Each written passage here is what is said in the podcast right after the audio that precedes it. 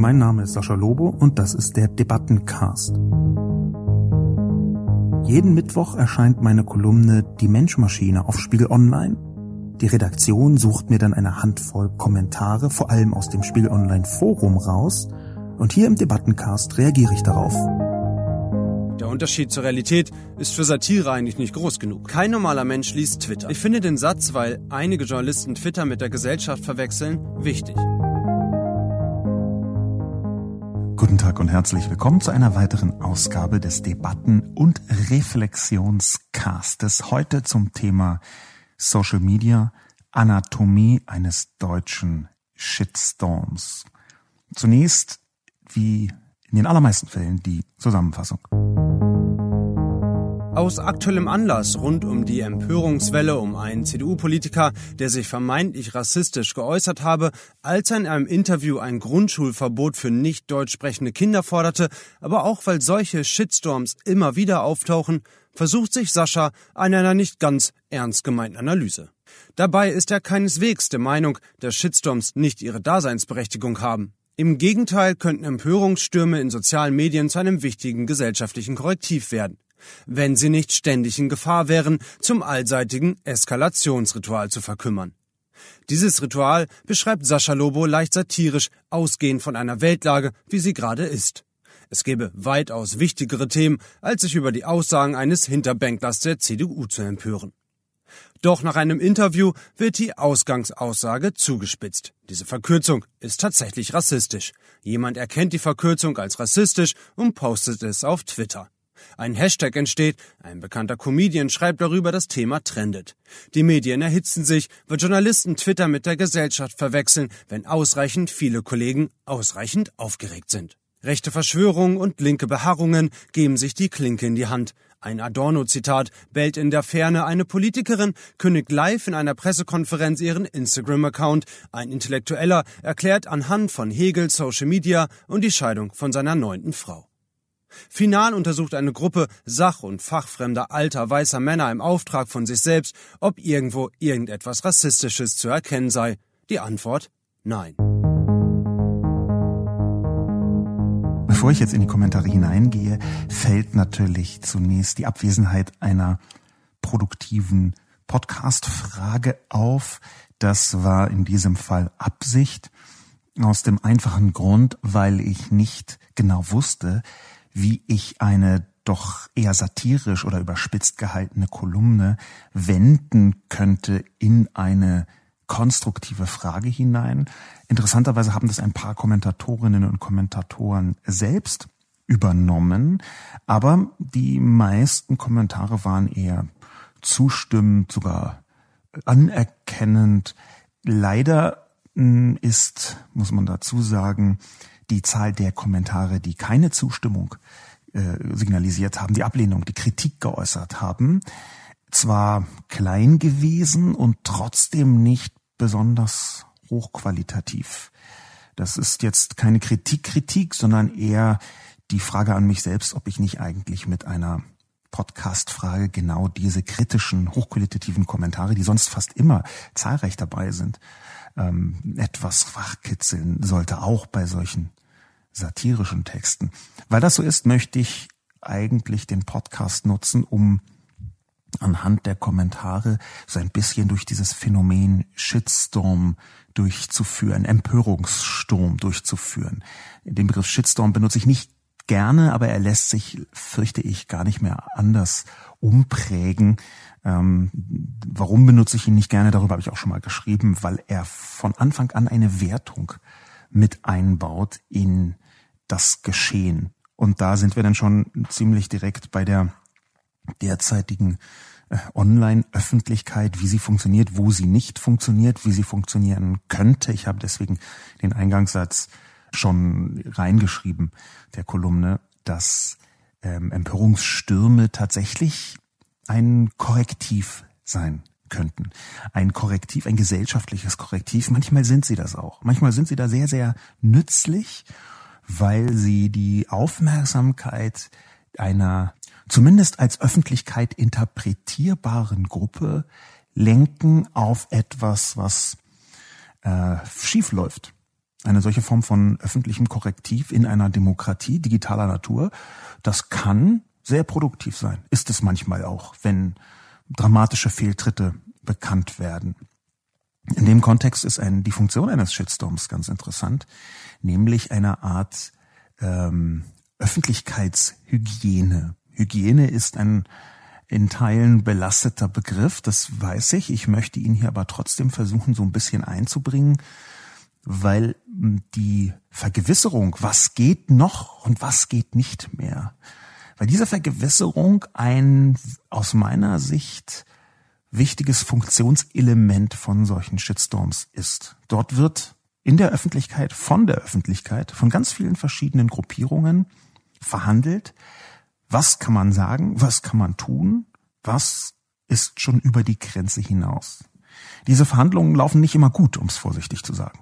Auch nach meiner Wahrnehmung, darüber habe ich schon geschrieben, ist zum Beispiel inzwischen öffentlich sagbar, was früher sehr viel schneller sanktioniert worden ist. Es gibt das sogenannte Overton Window von Joseph Overton, ähm, ein etwas behelfsmäßiger Erklärungsansatz dafür, dass innerhalb einer Gesellschaft bestimmte Haltungen, bestimmte Meinungen, bestimmte politische Äußerungen noch als legitim betrachtet werden und andere eben nicht mehr. Und das Fenster äh, nennt sich eben Overton Window. Das Fenster hat sich aus meiner Sicht nach rechts verschoben. Es gibt heute Dinge, die sagbar sind, die zwar zu einem gewissen Aufschrei führen, aber keine Konsequenzen haben oder kaum Konsequenzen haben.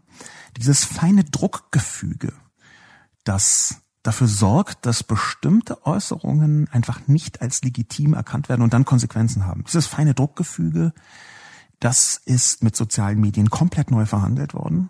Und da spielen auch diese Empörungsstürme, diese Shitstorms mit hinein. Das, worauf ich abgezählt habe, ist allerdings die Ritualisierung. Also gar nicht so sehr der Punkt, ob es sie gibt oder nicht, welche Funktion sie haben, sondern dass sie zumindest im Moment manchmal wirken wie so aufgeführte Theaterstücke.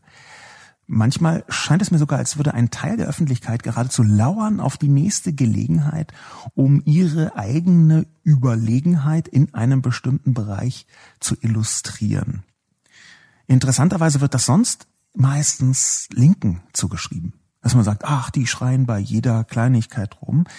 Ich habe viel eher, wenn man das mal etwas präziser sieht, den Eindruck, dass die Daueraufregung eine rechte Eigenschaft ist, dass die Linke dann heraussticht, weil sie eben nicht ständig vorhanden ist, auch wenn rechte Erzählungen das Gegenteil bedeuten.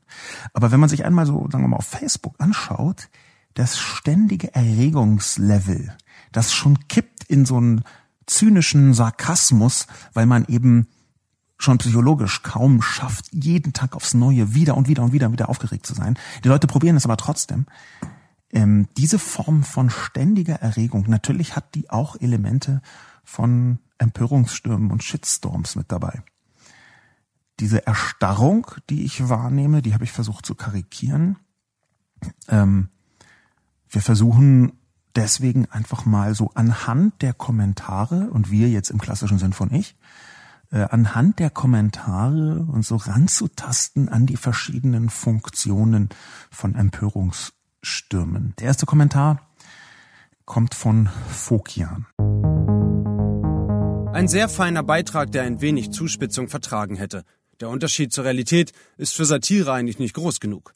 Und es bleibt die Frage, welche Nummer in der Liste eben dieser Beitrag hat. Vielen Dank. Fokian macht hier äh, zwei Fässer auf, die beide bedenkenswert sind. Der erste ist, der erste Punkt, das erste Fass, ist seine Bitte, man hätte es zuspitzen sollen. Der Unterschied zwischen Realität und Satire müsse größer sein. Also ich hm, gebe zu bedenken, dass wir uns gegenwärtig in einer Realität befinden, bei der es ganz, ganz schwer ist, nicht die, die Zuspitzung überhaupt noch so hinzubekommen, dass er als Satire entlarvt werden kann. Es gibt einen Mann, einen österreichischen, ich glaube, Musiker und Intellektuellen namens Walter Gröbchen, der hat eine seit Jahren laufende, fortlaufende Serie, ich glaube mit Fantasienummern, aber er ist irgendwie bei, bei Teil x 1539 oder so, Walter Gröbchen macht das auf Twitter und Facebook. Und die Serie ist überschrieben mit hm, Realität und Satire sind nicht mehr zweifelsfrei unterscheidbar. Part 2355. Natürlich ist genau das der Kern von der Zeit, in der wir leben, dass ein US-Präsident Trump Dinge von sich gibt, die früher für absurd gehalten worden wären in ihrer schieren Existenz, dass sie überhaupt passieren können und dass aber heute man eben sagen muss, ja, das ist die Realität. Man kann jetzt lange darüber diskutieren, ob es nicht auch früher schon sowas gab und es wurde bloß nicht so stark in den Fokus der Öffentlichkeit gerichtet. Aber ich glaube einfach beim besten Willen nicht, dass das so ist. Ich glaube, dass tatsächlich ein Knick in die Realität gekommen ist. Ein Knick nämlich, der darauf beruht, dass ganz viele Dinge, die wir uns so im 20. Jahrhundert gesagt haben, viele Selbstverständlichkeiten, die man so angenommen hat innerhalb einer aufgeklärten, tendenziell gebildeten, eher westeuropäischen, westlichen, weißen Sicht, dass diese Dinge nicht immer oder eigentlich sogar vergleichsweise selten tatsächlich auch wahr waren, also der Realität entsprachen. Im Prinzip, und das ist ja übrigens, kurzer Werbetrack, auch der Inhalt meines neuen Buches Realitätsschock, das man jetzt schon vorbestellen kann und auch äh, soll, im Prinzip ist ganz viel von dem, was wir so aus dem 20. Jahrhundert noch für normal gehalten haben, in Wahrheit überhaupt nicht normal, sondern die Welt hat sich verändert durch Digitalisierung und Globalisierung. Und hier ist genau ein Punkt, wo uns das besonders auffällt, dass Dinge möglich sind, die eigentlich nicht wirklich für möglich gehalten worden sind. Das 21. Jahrhundert ist so eingebrochen in unser Realitätsverständnis, das noch aus dem 20. ist ein größerer Exkurs anhand von Fokians Zuschreibung. Ich glaube gar nicht, dass ich den Beitrag noch hätte weiter zuspitzen können, ohne dass er so grotesk geworden wäre. Ich, ich finde, er ist schon grotesk. Ähm, ich glaube einfach nicht, dass äh, Satire in der Größenordnung überhaupt noch stattfinden kann, ohne dass man so, eine Art magischen Realismus damit hineinbringt. Ja, also ich glaube, das ist fast die einzige Flucht, die noch bleibt, um wirklich völlig unrealistisches Zeug äh, in solche Satiren reinzubringen. Was meine ich konkret? Naja, dann müsste man irgendwas so schreiben wie ein äh, zwölf Meter großer Schmetterling aus Stahl äh, erscheint über Donald Trumps Kopf oder so. Äh, aber das sind so Mechaniken, die nicht mehr sinnvoll sind einzubauen. Der, der zweite Punkt, der ist ähm, häufig aufgebracht worden von Fokian, nämlich es bleibt die Frage, welche Nummer in der Liste dieser Beitrag hat. Hm. Das ist konkret beantwortbar denn natürlich bin ich an dieser Stelle Teil der Metamaschine. Um ganz präzise zu sein, das ist die Nummer 9. Da steht drin, ein oft in sozialen Medien geteilter Text identifiziert als eigentliches Problem die Artikel über die Artikel über den Shitstorm, denn erst damit entstünde die Aufmerksamkeit für die Aufmerksamkeit für den Shitstorm. In der Ferne bellte ein Adorno. Zitat. Das ist genau der Satz, der ähm, auf mich selbst bezogen sein könnte oder müsste. Auf Twitter haben ein paar Leute auch diskutiert, ja, Nummer 16 sei dann, dass ich darüber einen Metabeitrag schriebe. Und tatsächlich ist das gar keine uninteressante Frage. Welche Funktion erfüllt eigentlich die mediale Darstellung von solchen Empörungs- und Shitstorms?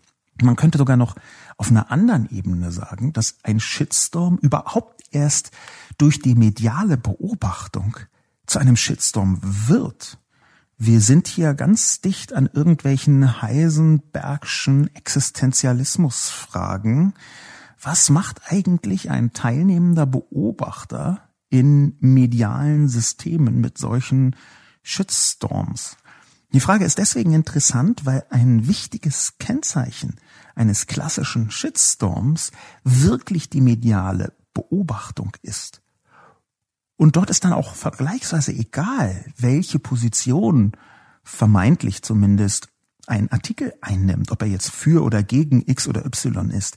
In allen Fällen, sogar bei einer komplett neutraler Betrachtung, objektiver Betrachtung, scheinobjektiver Betrachtung, trägt ein solcher Artikel, ein medialer Artikel zum Shitstorm bei. Warum? Weil die eigentliche Wirkung in den Köpfen der Menschen stattfindet. In den Köpfen der Menschen ist nämlich ein solcher Shitstorm eine Art Aufforderung, sich zu positionieren. Eine Aufforderung, sich Meinungen zu bilden. Eine Aufforderung, diese Meinung auch mit einem Für oder Wider auszustatten. Das bedeutet, diese Form von Hygiene, die ich am Anfang ansprach, ist nichts anderes als einen Anlass, sich eine Meinung zu einem gesellschaftlich relevanten Thema zu machen. In dem Moment, wo eine, ich sage es jetzt mal aus meiner Perspektive, Flitzpiepe mit eindeutig rassistischen Untertönen wie Herr Tönnies, der Schalke-Chef, darüber war ja zumindest zum Teil auch mein ähm, Artikel, meine Kolumne geschrieben. In dem Moment, wo der etwas Rassistisches sagt, was er getan hat. In genau diesem Moment ist in der Öffentlichkeit ein Anlass entstanden, sich zu positionieren. Genau das meine ich mit, dort wird gesellschaftlich in sozialen Medien, über soziale Medien und auch über redaktionelle Medien verhandelt, was gilt im Moment eigentlich gerade als Rassismus und was nicht. Diese anlassorientierte Verhandlung die ist ein aus meiner Sicht sehr wichtiges Funktionselement von solchen Shitstorms. Und da ist die Metaebene eigentlich nicht wirklich existent. Man kann gar keinen Meta-Artikel über Shitstorms schreiben, jedenfalls nicht während sie geschehen. Sie sind immer, egal wie weit man abstrahiert, Teil dieses Fokus. Und der Fokus heißt, bilde dir jetzt eine Meinung zu diesem Thema. Vertritt diese Meinung mit aller Kraft und Werbe. Gehöre gefälligst zu einer von meistens zwei, manchmal etwas mehr Gruppen, die sich ganz eindeutig positioniert haben. Es geht hier auch um Vereindeutigungsprozesse. Es geht hier auch darum, dass dieses moralische Verhandeln, wenn es besonders konfrontativ ist, zwei Gruppen prallen aufeinander, neue Grenzen versucht zu setzen.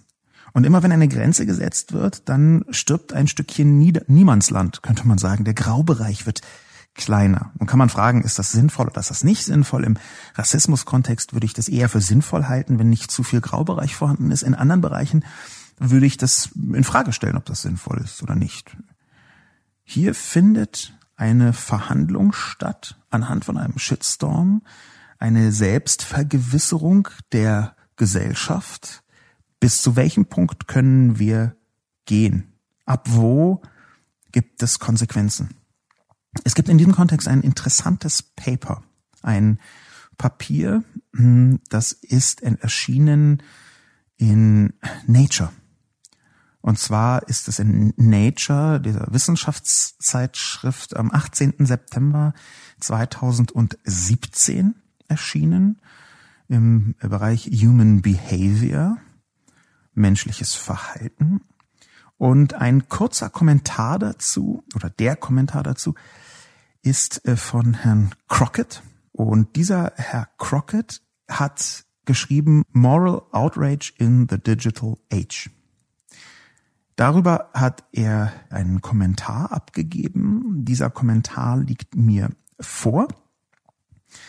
Ähm, der Kommentar ist gar nicht äh, so lang. Er ist auch nicht identisch mit dem Paper übrigens, aber im Kommentar kann man relativ viel davon sehen, was bei solchen Shitstorms geschieht. Interessanterweise gehört zu den äh, Konklusionen, die äh, Crockett hier trifft. Beim zweiten Nachdenken weiß ich gar nicht, ob es ein Mann ist oder eine Frau. Das wird nirgendwo klar. MJ habe ich jetzt so ein bisschen als ähm, Mann interpretiert, ist natürlich totaler Unfug.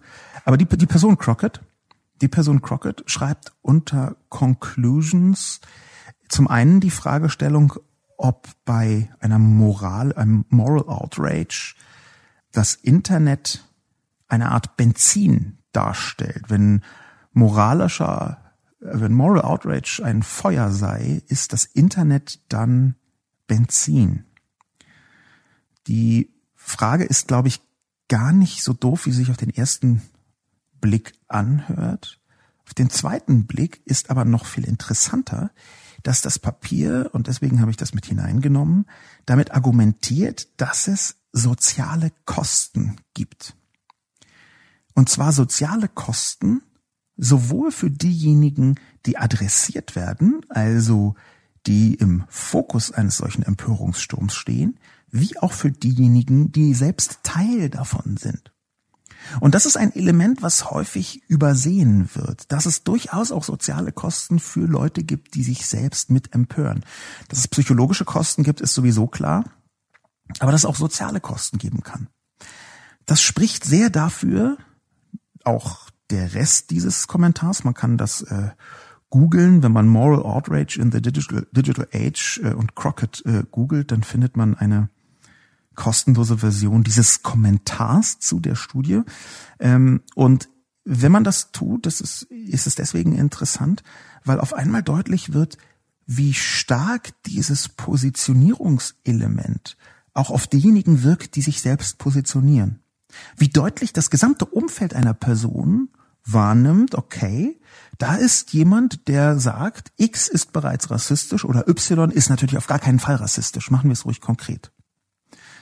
Das sind soziale Kosten, diese Zuschreibungen, die durchaus für Verstörung sorgen können. Man muss jetzt mit diesem Begriff soziale Kosten gerade im Bereich Rassismus natürlich ein bisschen vorsichtig sein, weil ähm, es nicht immer negativ gemeint ist. Aber die Einordnung und die offene Positionierung, natürlich ist die für manche Leute eine Art Alarm- und Warnsignal. Wir haben also völlig gegenläufige Entwicklung, was den Shitstorm angeht. Einerseits dieses gesellschaftliche Korrektiv und andererseits ein Hochtreiben von sozialen Kosten. Die sozialen Kosten für diejenigen, die im Zentrum stehen, die sind übrigens besonders interessant, was die Wirkung angeht. Sie sind nämlich eine Art Signal in die Öffentlichkeit.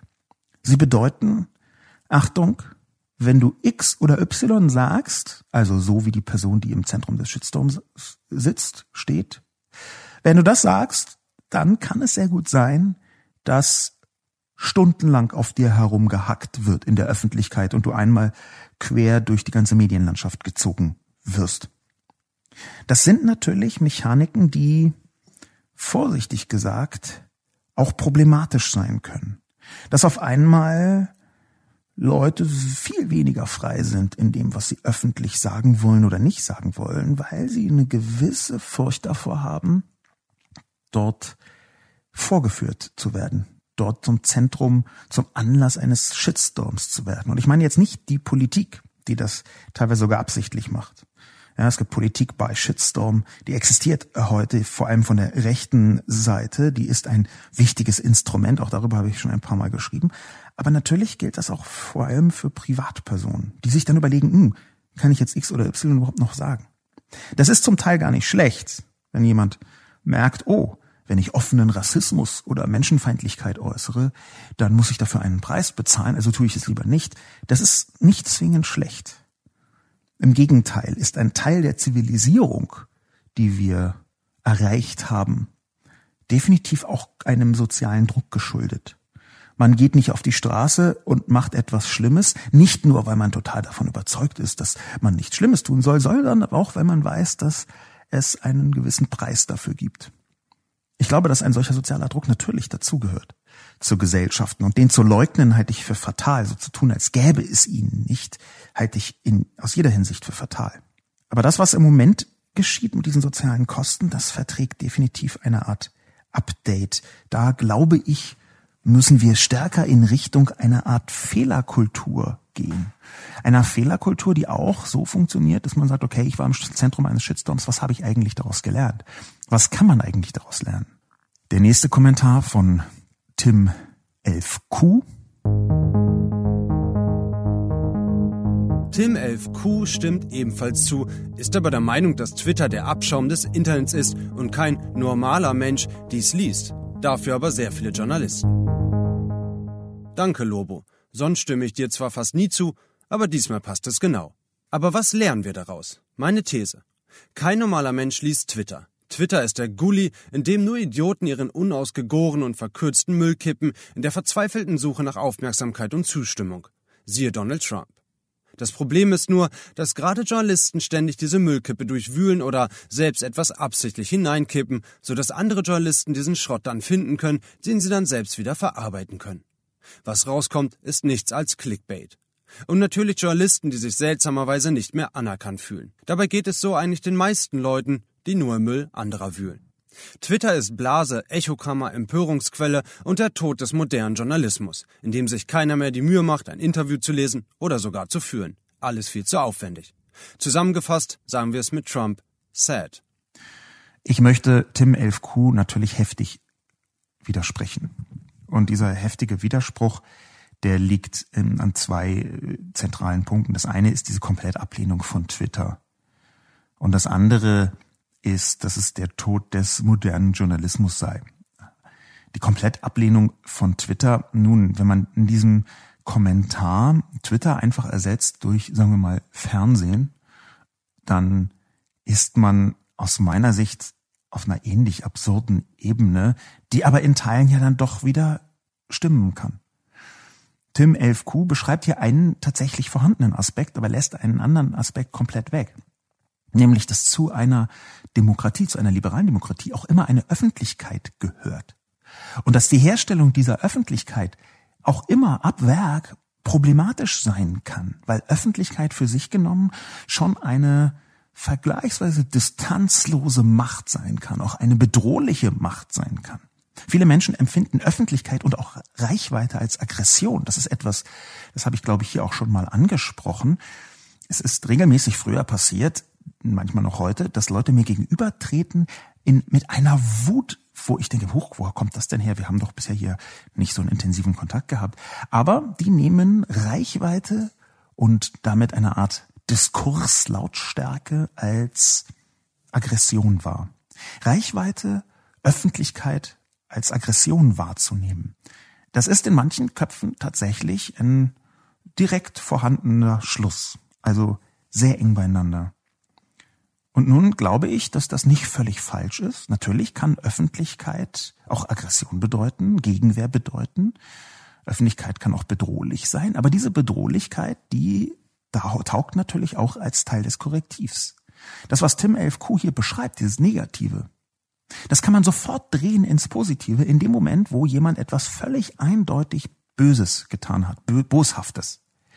In dem Moment, wo jemand etwas wirklich Schlimmes getan hat, was ansonsten nicht ans öffentliche Licht käme, ans Tageslicht, in die Öffentlichkeit und dann auch nicht geahndet werden würde.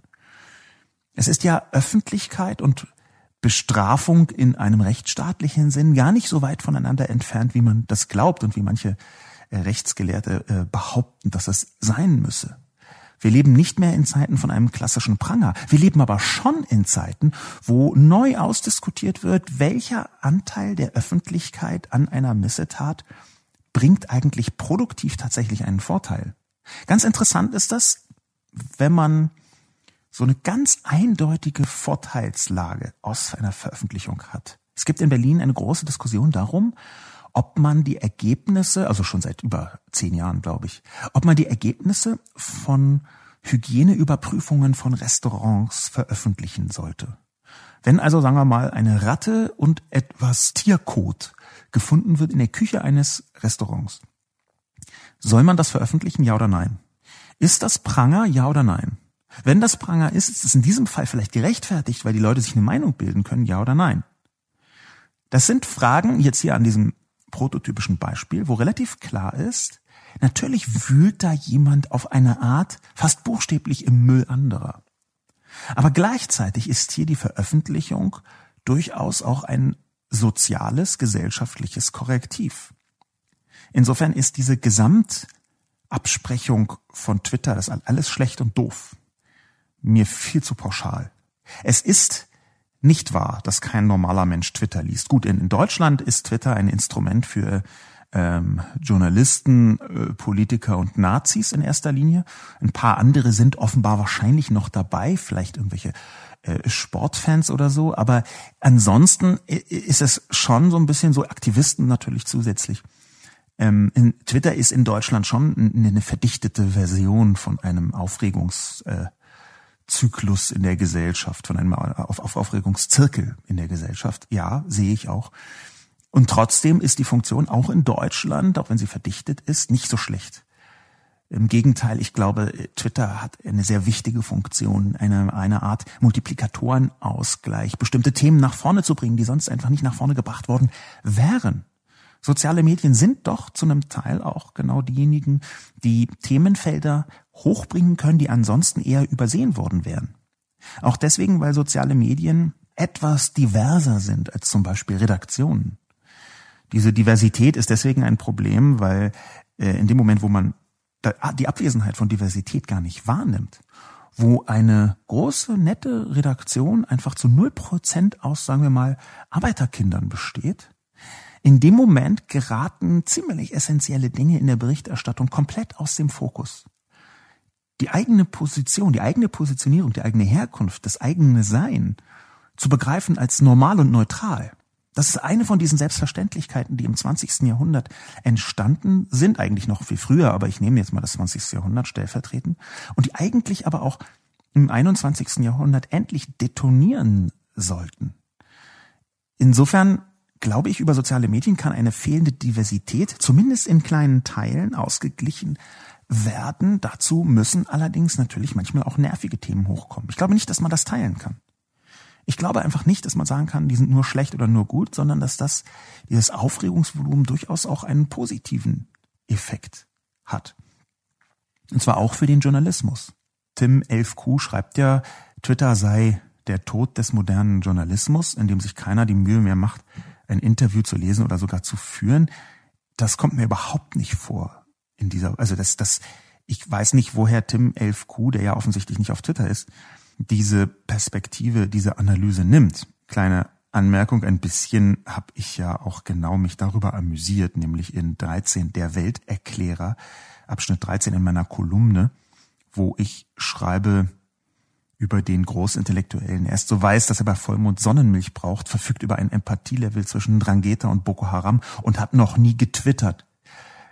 Wenn man von außen, und ich denke nicht, dass Tim 11Q twittert, diese Zuschreibung vornimmt, ohne sich damit in der Tiefe auszukennen. Meine Annahme ist hier, dass Tim 11Q jetzt nicht zwölf Jahre lang getwittert hat und dann sich entschlossen hat, oh jetzt ist es alles schlimm geworden, ich gehe mal raus, sondern dass er da zweimal reingeguckt hat und sich ansonsten wenig dafür interessiert. Ich glaube nicht, dass das einen in der im Durchschnitt dazu befähigt, eine sinnvolle Analyse herzustellen, um es vorsichtig zu sagen. Dazu ist das Internet und die Digitalisierung auch zu schnell, um so pauschal urteilen zu können. Das Twitter von 2012 ist ein anderes Twitter als von heute. Und das Twitter von 2019 wird wieder ein anderes sein. Das ist Twitter 2023, wenn das Ding wahrscheinlich von Apple gekauft worden ist und man äh, nicht mal mehr Fuck reinschreiben darf, ohne äh, einen Sonderantrag in Cupertino oder so. Ich glaube schon, dass ähm, Twitter problematisch ist, auch für den Journalismus. Und zwar, weil die Verkürzung, die auf Twitter System bedingt stattfinden muss, weil diese Verkürzung natürlich dazu führt, dass eine Zuspitzung ohne inhaltliches Korrektiv bleibt. Ich glaube auch, dass das absichtlich ausgenutzt wird. Das gilt übrigens für alle sozialen Medien. Auch bei Facebook ist es relativ gut nachgewiesen, dass die Leute anfangen, sich aufzuregen über irgendwas und trotzdem nur die Überschrift über einen Artikel gelesen haben. Also wenn ein Artikel verlinkt wird auf Facebook, äh, dann für diejenigen, die unter 60 sind und Facebook vielleicht gar nicht so kennen, wenn dort ein Artikel verlinkt wird, dann sieht man nur die Überschrift, meistens das dazugehörige Artikelbild und den äh, Anreißer in manchen, aber nicht allen Fällen, so dass man, wenn man dazu diskutiert, das Phänomen vorfindet, dass viele Leute über die Überschrift diskutieren, ohne den Artikel gelesen zu haben. Und das wiederum führt dazu, wie ich übrigens in meinem Buch auch ausführe, das führt dazu, dass Menschen irgendwas schreiben, was im Artikel nicht nur nicht vorkommt, sondern was im Artikel regelrecht widerlegt wird. Aber weil die Überschrift zugespitzt ist, wie das in dem Journalismus häufig passiert, weil die Überschrift zugespitzt ist, deswegen merkt man es nicht. Es gibt sogar eine Reihe von Medien bei Focus Online. Okay, Medium ist jetzt vielleicht ein bisschen prahlerisch gesagt, ein bisschen übertrieben, aber es gibt eine Reihe von äh, inhaltsgetriebenen Plattformen, die genau damit arbeiten, die eine extreme Zuspitzung in die Überschrift hineinschreiben und dann die halbe Strecke wieder zurückrudern im Text, wo es dann aber niemand liest. Das passiert in fast allen sozialen Medien. Das ist ein Problem. Komma, aber ich glaube, es ist ein Problem, das Twitter nur zum Teil verursacht. Ich glaube, es ist ein Problem, das in erster Linie vom Journalismus selbst ausgeht. Natürlich erliegt da der Journalismus den Verlockungen der sozialen Medien, Zuspitzungsverlockungen. Natürlich ist da niemand frei von. Und ich glaube trotzdem, dass diese Zuspitzung eine ist, die im Journalismus behandelt werden muss und die nicht zwingend Twitter anzulasten ist. Ich glaube, dass es eher Twitter sichtbar macht, wie schnell im Journalismus die Bereitschaft herrscht, äh, mit unlauteren Mitteln zu arbeiten. Eine Zuspitzung über den Punkt, der sinnvoll ist, hinaus äh, ist unlaut aus meiner Sicht. Ich möchte diesen Kommentar insgesamt zurückweisen. Tim 11Q, ähm, ich bin froh, dass äh, du, du hast duzt mich ja, dann duze ich dich zurück, dass du mir hier zustimmst. Ich mag Zustimmung gerne, aber ich befürchte, die These, die Tim 11Q aufmacht, die ist unrichtig. Außer natürlich, man sagt, die These ist, kein normaler Mensch liest Twitter. Was ist schon ein normaler Mensch? Dann könnte man fast schon wieder dafür sein. Aber die These, Twitter ist Gully, den möchte ich, der, der möchte ich einfach widersprechen. Es gab sogar auf Twitter auch ähm, eine kurze Ansage von jemandem, Moment halt, es stimmt zwar, dort ist die, der Quell für viele Shitstorms in diesem Fall. Gleichzeitig sieht man aber auch, dass eine substanzielle Kritik, Medienkritik auf Twitter stattfindet in erster Linie. Es gibt dort eine ganze Reihe Leute, die habe ich ja auch mit hineingebracht, nämlich Punkt 11, die Analyse, die beste Analyse des Geschehens findet auf Twitter selbst statt, habe ich geschrieben. Und das ist in der Tat ganz oft so, dass auf Twitter selbst an, an Ort und Stelle des Geschehens eine Art Gegenbewegung, eine Differenzierungsbewegung stattfindet, die auch relativ viel Aufmerksamkeit bekommt, aber natürlich nicht im Ansatz so viel wie der Auslöser. Insofern, nein, ich möchte das zurückweisen. Der nächste Kommentar stammt von Action Script. ActionScript fragt sich, wie denn diese Empörungsmechaniken gestoppt werden können. Die Podcast-Frage, die ich mir selbst gestellt habe, lautet, wie kann man verhindern, dass ein zweit- oder drittklassiger Politiker mit provozierenden rassistischen Aussagen einen Shitstorm auslösen kann? Herr Lobo hat den Shitstorm zwar als Satire dargestellt, bezogen auf die Aussage des Herrn L. von der CDU, finde ich das doch nicht mehr lustig. Das ist eigentlich meine Hauptkritik an dem sonst sehr guten Artikel. Meine Antwort, wie ich in einem anderen Beitrag ausgeführt habe, ist, man kann es nicht, zumindest nicht über die sozialen Medien. Nur die professionelle Presse kann hier durch exakte, wahrheitsgemäße Berichterstattung den Shitstorm lenken. Ob dies die Podcast-Frage war, die Herr Lobo hatte, weiß ich nicht. ActionScript, häufige Kommentatorin oder Kommentator. ActionScript hat sich hier selbst die Podcast-Frage gestellt. Es ist eine kluge Podcast-Frage. Wie kann man das verhindern, dass ein ähm, Shitstorm ausgelöst wird mit solchen provozierenden rassistischen Aussagen? Die Frage ist zwar klug, aber ich glaube, sie führt, obwohl sie klug ist, zu einem Teil in eine Sackgasse. Denn die Frage zur Frage von ActionScript wäre, warum muss man das verhindern? Warum ist es nicht vielleicht sogar wichtig, dass bestimmte Aussagen, rassistische Aussagen, verlässlich einen Shitstorm nach sich ziehen? Man kann das wie in dem Nature-Papier durchaus mit sozialen Kosten begründen. Das ist eine Diskussion, die gar nicht so leicht zu führen ist, weil, wie ich auch schon geschrieben habe, es eine, eine Art Gegenruhm gibt. Einen Gegenruhm, nämlich genau dadurch, dass Leute auf jemanden bitter schimpfen und dieser jemand das berücksichtigt, das geradezu provoziert hat.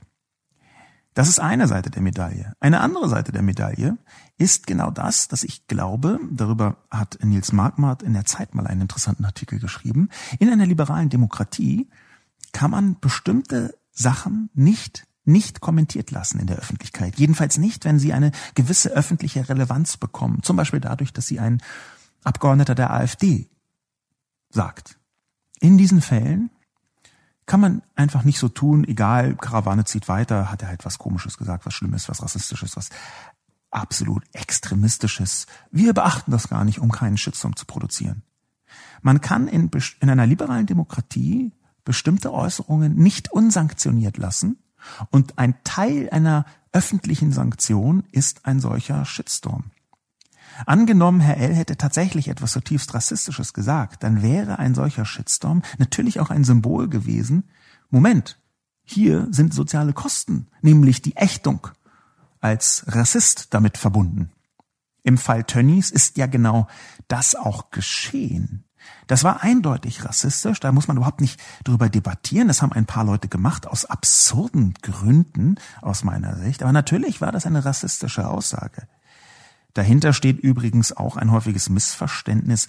Ähm, Rassismus sei so ein On-Off-Ding, also so eine binäre Veranstaltung.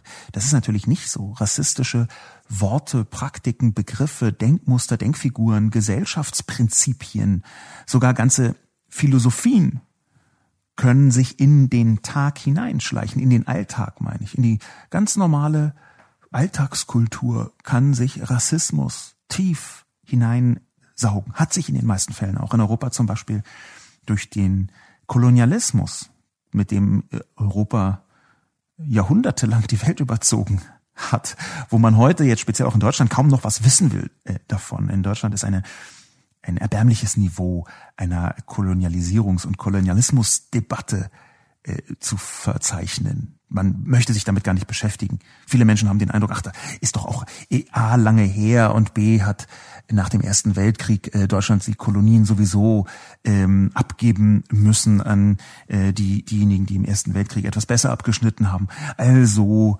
ist Kolonialismus nichts, was womit sich Deutschland beschäftigen muss. Und das ist natürlich in 15-facher Hinsicht kompletter Unfug. Aber zurück zu diesem äh, Rassismus-Punkt. Ich weiß nicht, apropos Podcast-Frage von ActionScript, ob man das wirklich einfach sagen kann, wir möchten das verhindern. Ich glaube das sogar ehrlich gesagt nicht. Die positiven und die negativen Anlässe, die ich beschrieben habe, das Korrektivelement einerseits und andererseits die äh, Aufmerksamkeit für bestimmte Thesen in der Öffentlichkeit, den Gegenruhm, diese positiven und negativen Bereiche, die überwiegen aus meiner Sicht im Moment im eher positiven Bereich, auch wenn das vielleicht überraschend ist anhand der äh, Artikel, die ich bis jetzt darüber geschrieben habe. Und natürlich sind die negativen Teile immer noch viel zu groß. Ich glaube aber, dass die öffentliche Empörung, die wird halt nicht immer Shitstorm genannt, aber die öffentliche Empörung ist ein so wichtiges Korrektiv in der Demokratie, dass sie aus meiner Sicht jetzt nicht betrachtet werden sollte mit, wie können wir das denn verhindern? Ich glaube auch nicht, dass der Vorschlag von ActionScript, die professionelle Presse kann hier durch exakte wahrheitsgemäße Berichterstattung den Shitstorm lenken. Ich glaube nicht, dass das wirklich eine Antwort ist. Zum einen wäre dann die Frage, was ist denn exakte wahrheitsgemäße Berichterstattung? Ist jetzt diese Äußerung von X oder Y, jetzt ohne den konkreten Anlass, war die jetzt rassistisch, ja oder nein? Es gibt hier schon in vielen Fällen unterschiedliche Auffassungen, um es vorsichtig zu sagen. Und in vielen Fällen ist diese unterschiedliche Auffassung eine Frage der richtigen Interpretation, eine Frage der eigenen Interpretation, der eigenen Haltung, der Perspektive, der äh, Philosophie dahinter, Insofern ist die Frage, kann die professionelle Presse jetzt hier exakt und wahrheitsgemäß Bericht erstatten und dann wird alles gut? Nein. Natürlich kommen auch in der sogenannten Berichterstattung wahrheitsgemäßer Natur, natürlich kommen da auch Interpretationen mit hinein. Manchmal gibt es diese, gerade in, in solchen Shitstorm-Geschichten, manchmal gibt es sogar diese Wahrheit in der Form nicht. Manchmal ist das einfach alles Interpretation. Und ich spiele jetzt absichtlich nicht auf Rassismus an, weil das ein schwieriges und heikles, heikles Thema ist, wenn man davon äh, absoluten Wahrheiten sprechen möchte. Aber es gibt ja Bereiche, wo ansonsten wirklich nur noch Interpretation übrig bleibt, wo auch bei der gegenwärtigen Faktenlage nur noch Interpretation übrig bleibt.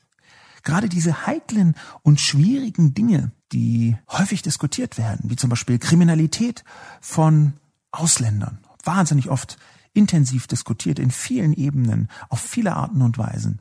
Was genau ist denn da wahrheitsgemäße Berichterstattung? Es gibt relativ viele Leute, zum Beispiel meine hochgeschätzte äh, Kollegin Ferda Attermann, die gestern, ähm, nicht gestern, äh, die am Donnerstag, wenn ich mich richtig erinnere, die am Donnerstag eine Kolumne geschrieben hat über diese Frage. Genau da kann man sich zum Beispiel stellen, was ist denn wahrheitsgemäße Berichterstattung? Wenn jetzt aber doch der Täter ein Ausländer war, wenn jetzt aber doch der Täter ein Flüchtling war, aber trotzdem gibt es Leute, die sagen, wir müssen dieses, diese, diese Information weglassen. Was ist denn jetzt genau in diesem Kontext wahrheitsgemäß und nicht wahrheitsgemäß? Ich glaube nicht, dass das so leicht ist in der Debatte. Insofern bin ich der Meinung, dass das von ActionScript vorgeschlagene in eine falsche Richtung geht. Dass es trotzdem klug und interessant ist, liegt, glaube ich, eher an ActionScript selbst. Ich, viel, in, in vielen Fällen bin ich nicht der Meinung von ActionScript, glaube ich, ähm, in vielen anderen schon. Aber in diesem Fall bin ich sehr nicht der Meinung von ActionScript. Und zwar lustigerweise gar nicht, weil ich so antagonistisch unterwegs wäre, dass ich sagen würde, nein, genau das Gegenteil ist wahr, sondern weil ich sagen würde, das zielt in eine Richtung, die ich nicht für sinnvoll halte die Frage, die zum Schluss bei ActionScripts Kommentar bleibt, ähm, das Lob steht da ja, dass ich finde das nicht sehr lustig, auch wenn der Artikel sehr gut ist. Die Frage, ob Satire da überhaupt noch ein Instrument ist, und da würde ich eindeutig sagen, ja. Ich glaube schon, dass wir trotz des Verschwimmens, eingangs skizzierten Verschwimmens von Satire und Realität im 21. Jahrhundert dass wir trotzdem die Satire dringend brauchen als Bewältigungsinstrument. Satire ist ja immer auch eine Form von Bewältigungsinstrument, dass man sich flüchtet in den Humor oder zumindest in den Humorversuch, dass man sich flüchtet in den Humorversuch angesichts von Dingen, die einen ansonsten fassungslos, traurig, wütend machen. Da ist Humor eine Art Blitzableiter für die Psychohygiene. So war bei das, das bei mir hm, übrigens auch. Die nächste Frage, die ich behandeln möchte, ist äh, der Kommentar von Manekiniko 76. Relevanz Vierlefanz. Ich finde den Satz, weil einige Journalisten Twitter mit der Gesellschaft verwechseln, wichtig. Lassen wir doch einmal den Gedanken zu, was passieren würde, wenn man seine Twitter-App löscht. Nicht gleich den Account, nur die App. Richtig, nichts. Zumindest in Deutschland ist Twitter die Ecke mit den vermeintlichen coolen Kids auf dem Social-Media-Schulhof. Dort stehen ein paar wenige Eingeweihte, die die Codes und Regeln beherrschen und sich für den Nabel der Welt halten. Dabei ist es ein klassisches Kaninchenloch, das die User wie Alice immer tiefer hineinfallen lässt, um zurückschauen festzustellen, dass es eine Fantasiewelt ist. Manekineko hat wieder, wie viele Spiegel Online-Kommentatorinnen und Kommentatoren den Eindruck, äh, es lege hier alles an Twitter. Das möchte ich so als Grundsätzlichkeit erstmal verneinen. Twitter ist tatsächlich, wie ich vorher überspitzt dargestellt habe, in, in Deutschland relativ besonders, weil ein eher äh, multiplikatorisch veranlagtes Fachpublikum dort unterwegs ist, ob das jetzt äh, Menschen aus dem Journalismus sind, aus der Politik aus aktivistischen Szenen. Das sehe ich schon. Ich glaube nicht, dass das die vermeintlich coolen Kids sind. Ich glaube auch, dass da eine ganze Reihe von Rechten und Nazis gibt auf Twitter in Deutschland. Es gibt auch eine ganze Reihe von Wissenschaftlerinnen und Wissenschaftlern übrigens, häufig unterschätzt. Es gibt ein riesiges Wissenschaftlerinnen-Twitter. Das ist riesig, aber halt nicht wahnsinnig lautstark. Einfach deswegen, weil Wissenschaftlerinnen in den allermeisten Fällen in der Tendenz eher zur äh, Differenzierung neigen. Nicht alle, absolut, aber Differenzierung und Zuspitzung, die in sozialen Medien besonders wohlgelitten ist, die vertragen sich halt nur sehr eingeschränkt. Insofern ist dieses Wissenschaftstwitter zwar sehr groß, sehr umfangreich, auch sehr ergiebig in ganz vielen Dimensionen, wahnsinnig interessant, wer da alles wie was unterwegs ist, auch bei welchen Leuten man den Gedanken hat, hey, der schreibt zwar interessante Artikel, aber Twitter ist einfach für den so nur so ein schlechter Kanal für Plattitüden und wo es auch manchmal umgekehrt ist. Also Artikel, ja, aha, interessant, aber Wahnsinn, was diese Person twittert, toll. Ähm, da gibt es also sehr unterschiedliche. Dieses Wissenschaftstwitter, das wird so weggefächelt. Das sind also sehr viel mehr, als was hier Manekiniko äh, schreibt. Und diese Kritik auf Twitter, die führt aus meiner Sicht auch deswegen in eine falsche Richtung, weil für ganz viele Effekte, die Manekineko hier aufbaut, jetzt Twitter gar nicht hauptverantwortlich ist, sondern aus meiner Sicht Twitter eher eine Art Symptom darstellt. Ähm, sich für den Nabel der Welt halten. Nehmen wir diese Kritik an Twitter. Das ist jetzt, soweit ich das soziopsychohistorisch einschätzen kann, auch schon vor der Erfindung von Twitter vorgekommen, dass sich offenbar Menschen für den Nabel der Welt halten, gehalten haben. Es ist schon so, dass diejenigen, die publizistisch tätig sind, seit eigentlich immer eine gewisse elitäre Haltung mitbringen und auch eine gewisse elitenhafte Funktion mitbringen. Wenn man in, von Eliten spricht, dann sind da meistens fast immer auch publizistische Eliten mitgemeint und auch ein Verschwimmen von publizistischen Eliten und politischen und wirtschaftlichen Eliten, die da mit reinspielen. Ich glaube, das kann man heutzutage in dieser hypermedialisierten Welt sogar kaum noch trennen sondern im Gegenteil verschwimmt das immer mehr, dass man auch eine publizistische Macht darstellt, wenn man in einem anderen Bereich, zum Beispiel Politik oder Wirtschaft, eine Macht innehat, dass daraus auch mit sozialen Medien eine publizistische Macht erwachsen kann. Die bedingen sich gegenseitig. Und das ist genau auch der Punkt, warum ich die Kurzanalyse von Maniki Neko nicht für richtig halte, denn Twitter ist hier viel stärker ein Symptom einer sich neu formierenden Öffentlichkeit in digitalen liberalen Demokratien als nur eine Plattform. Und selbst wenn man diese Twitter-App löscht, wie Manekiniko vorschlägt, dann ist es aus meiner Sicht überhaupt nicht der direkte Effekt, dass man dann zurückschaut und feststellt, huch, es ist eine Fantasiewelt. Ich würde eher umgedreht argumentieren. Denn in dem Moment, wo man diese neue Öffentlichkeit, diese neue digital vernetzte Öffentlichkeit Fantasiewelt nennt, mit allen ihren völlig zugegebenen, komplett schwierigen, positiven, wie aber auch katastrophalen ähm, Effekten und Bereichen und Aspekten. In dem Moment, wo man sagt, diese neue digitale Welt ist eine Fantasiewelt, liegt man, glaube ich, doppelt falsch. Denn einerseits ist diese neue digital vernetzte Welt viel eher die Realität als die alte. Und zweitens glaube ich, dass die alte mediale Öffentlichkeitswelt viel eher eine Fantasiewelt war. Das ist eine harsche Behauptung, die ich kurz ausführen möchte. Ich glaube schon, dass die Öffentlichkeit des 20. Jahrhunderts in großen Teilen etwas war, was man sich publizistisch eingebildet hat. Die Öffentlichkeit bestand da aus ein paar Dutzend Menschen in medial relevanter Funktion, die gegenseitig in absurden Zeitabständen aufeinander reagiert haben. Die Stimmen der Öffentlichkeit, was tatsächlich die Personen selbst anging, die eben nicht publizistisch tätig sind, so die Bevölkerung, die war im 20. Jahrhundert eher ein Ausnahmefall. Das, was man unter einer bürgerlichen Öffentlichkeit versteht, wozu Herr Habermas ja ähm, nicht nur seine Habilitation geschrieben hat, sondern auch wahnsinnig viel gearbeitet hat über den Zusammenhang zwischen bürgerlicher Öffentlichkeit und Demokratie, die deliberative Demokratie, die ausdiskutiert, was, wie, wo, wann geschieht, die war ein zutiefst mediales und damit auch eben elitäres Unterfangen.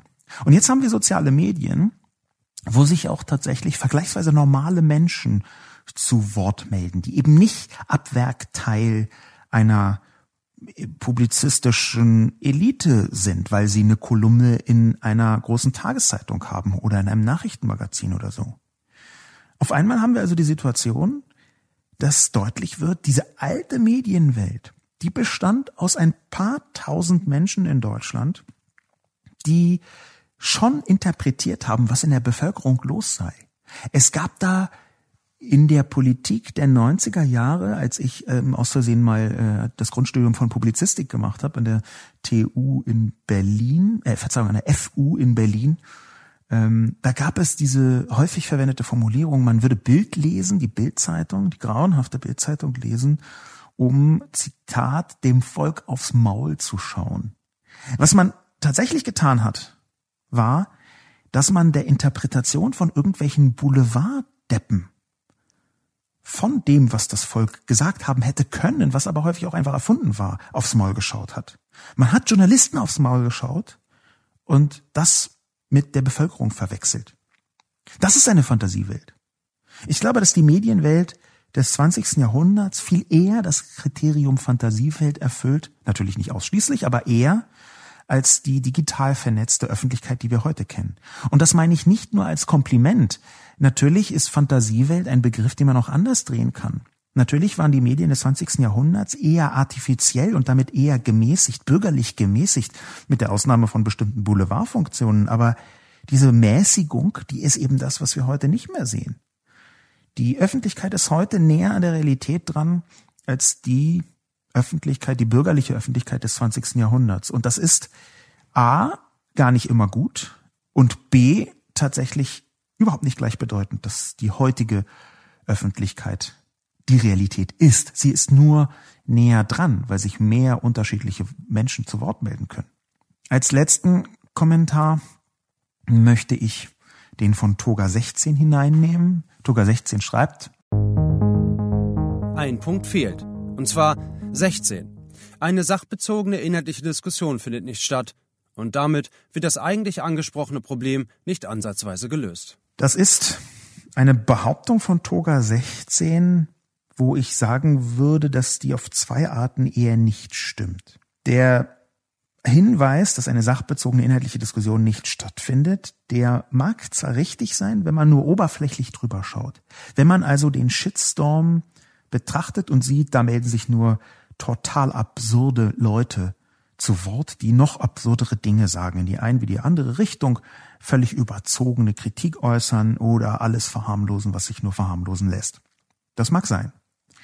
Aber es ist ja nicht so, dass alle Teile einer Öffentlichkeit, die sich gerade empört, auch wenn sie von außen vermeintlich zum Shitstorm dazugehören, dass alle Teile einer Öffentlichkeit automatisch auch so boshafte, niedere Instinkte bedienen und da schimpfen wie die Rohrspatzen. Im Gegenteil. Wenn man die große Öffentlichkeit nimmt, die sich aufregt, dann gibt es an den Rändern von Shitstorms durchaus auch sehr kluge inhaltliche Diskussionen, sehr kluge Analysen. Ich habe die ja mit hineingebracht in meine äh, Kolumne. Ich zitiere nochmal Punkt 11, die beste Analyse des Geschehens findet auf Twitter statt. Übrigens ist die österreichische Expertin, äh, die allermeisten Punkte haben ja jemanden, an den sie angelehnt sind. Die österreichische Expertin möchte ich hier mal nennen, Natascha Strobel ist das. Natascha äh, Strobel äh, hat äh, nicht nur äh, gerade ein äh, Kind bekommen, wenn ich mich richtig erinnere, äh, sondern hat eine Vielzahl von politischen Analysen auf Twitter veröffentlicht, die jeweils aus meiner Sicht die klügsten Analysen des Geschehens in diesem Bereich war. Zwar der Fokus deutlich auf Österreich, aber nicht nur auf Österreich. Sie ist ja in, ähm, in Österreich. Ähm, insofern hat Punkt 11, also die beste Analyse, die österreichische Expertin, ein reales Vorbild, das ich hier nennen möchte, Natascha Strobel. Ich, sie ist auf äh, Twitter auch auffindbar. Äh, ich bitte um zahlreiches Verfolgen. Ähm, insofern ist dieser Punkt von Toga 16 hier nicht richtig. Diese sachbezogene inhaltliche Diskussion findet oft statt. Und sie findet oft auch statt auf eine Weise, die produktiv sein könnte. Nur wird sie überdeckt von der riesigen Aufmerksamkeit. Das wäre schon wieder eine Frage, die reinreicht in dieses existenzialistische will sagen, was geschieht durch eine Beobachtung mit einer Handlung, was man jetzt medial betrachten könnte. Ich habe das vorher Heisenbergsch existenzialistisch äh, genannt. Die Betrachtung da wäre, wie ist es denn, wenn anhand eines Shitstorms Journalisten gar nicht die große Aufregung betrachten würden oder nur nebenbei behandeln würden, sondern die klugen Analysen drumherum. Wie wäre es denn, wenn man einen Shitstorm-Artikel nicht darüber schreibt, dass jetzt gerade sich 10.000 Leute irre aufregen, sondern darüber, dass Natascha Strobel anlässlich dessen eine fantastische Analyse auf Twitter veröffentlicht hat. Wie wäre es denn, wenn man die durchaus existierende sachbezogene inhaltliche Diskussion und Analyse in den Fokus stellen würde und nicht die Aufregung? Das wäre fast eine Aufgabenstellung für meine journalistisch arbeitenden Kolleginnen und Kollegen. Und schließlich der letzte Punkt, nicht nur in diesem Podcast, sondern auch von Toga 16. Toga 16 schreibt, damit wird das eigentlich angesprochene Problem nicht ansatzweise gelöst. Und hier sind wir jetzt wieder bei den ganz großen Dingen, bei den ganz großen gesellschaftlich-politischen Punkten. Was bedeutet hier eigentlich Problem gelöst? Würde denn, wenn man total sachbezogen und inhaltlich diskutiert, das angesprochene Problem gelöst? Ich würde sagen, nein. Ich weiß gar nicht, ob klassische Problemlösung, das also was Menschen unter Problemlösung verstehen, überhaupt mit einer Debatte in der Form erreicht werden kann. Da würde ich sogar eher im Gegenteil argumentieren, Toga 16, dass ein solider Empörungssturm, wenn die richtigen Leute davon erfahren, und das tun sie, wenn eine mediale Verstärkung stattfindet, eher dazu führen kann, dass die Politik denkt, oh, hier müssen wir reagieren und zumindest versucht, ein Problem zu diskutieren und sogar zu lösen. Da würde ich sogar sagen, ein solider Shitstorm kann als gesellschaftliches Korrektiv viel eher dazu führen, dass die Politik den Eindruck bekommt, oh, das regt die Leute auf, da müssen wir mal was tun, als eine sachbezogene, inhaltliche, ruhige, freundliche, produktive Diskussion, die am Ende aber niemanden erreicht. Oder höchstens die eben schon angesprochene Wissenschaftscommunity auf Twitter, die sich dann gegenseitig bestätigt, dass sie durchaus den klügsten Ansatz hat. Aber Peter Altmaier hat davon nichts mitbekommen, weil er halt gerade in einer zwölfstündigen Tagung zum Thema Kohlestromförderung in der Lausitz war. Ich glaube, die Funktion des Shitstorms, die ist eben nicht nur Moral Outrage, die wird in gegenwärtigen Diskussionen noch viel zu negativ betrachtet. Und natürlich brauchen wir eine Abgrenzung zum Cyberbullying. Natürlich brauchen wir eine Abgrenzung zu Shitstorms, die nichts anderes im Sinn haben, als Menschen zu vernichten. Natürlich brauchen wir eine Abgrenzung dazu, dass manchmal Shitstorms auch einfach komplett ungerechtfertigt aufgrund von Fehlern, Übermittlungsfehlern, Übertragungsfehlern, Verkürzungen oder einfach Fake News rausgehen und eine destruktive Wirkung haben. Aber ich glaube, dass man so ein bisschen den Shitstorm, ein bisschen die Empörung, die öffentliche Empörung auch retten muss, überführen muss in einen produktiveren Bereich. Und ich glaube, dass dann genau bei der Nicht-Ritualisierung, die ich aufs Korn genommen habe, nochmal nicht nur den Shitstorm, sondern eher die Ritualisierung des Shitstorms habe ich aufs Korn genommen, dass wenn man das erreicht, wenn man da eine nächste Ebene erreicht, dass dann durchaus etwas Positives dabei herauskommen kann. Das, um es mit Torga 16 zu sagen, am Ende das angesprochene Problem vielleicht eben auch doch löst. Eben auch doch lösen kann. Zumindest den Versuch, politischen Versuch unternehmen kann, es zu lösen. Mein Name ist Sascha Lobo. Und mit diesem Hoffnungsschimmer bedanke ich mich fürs Zuhören. Bis zum nächsten Mal.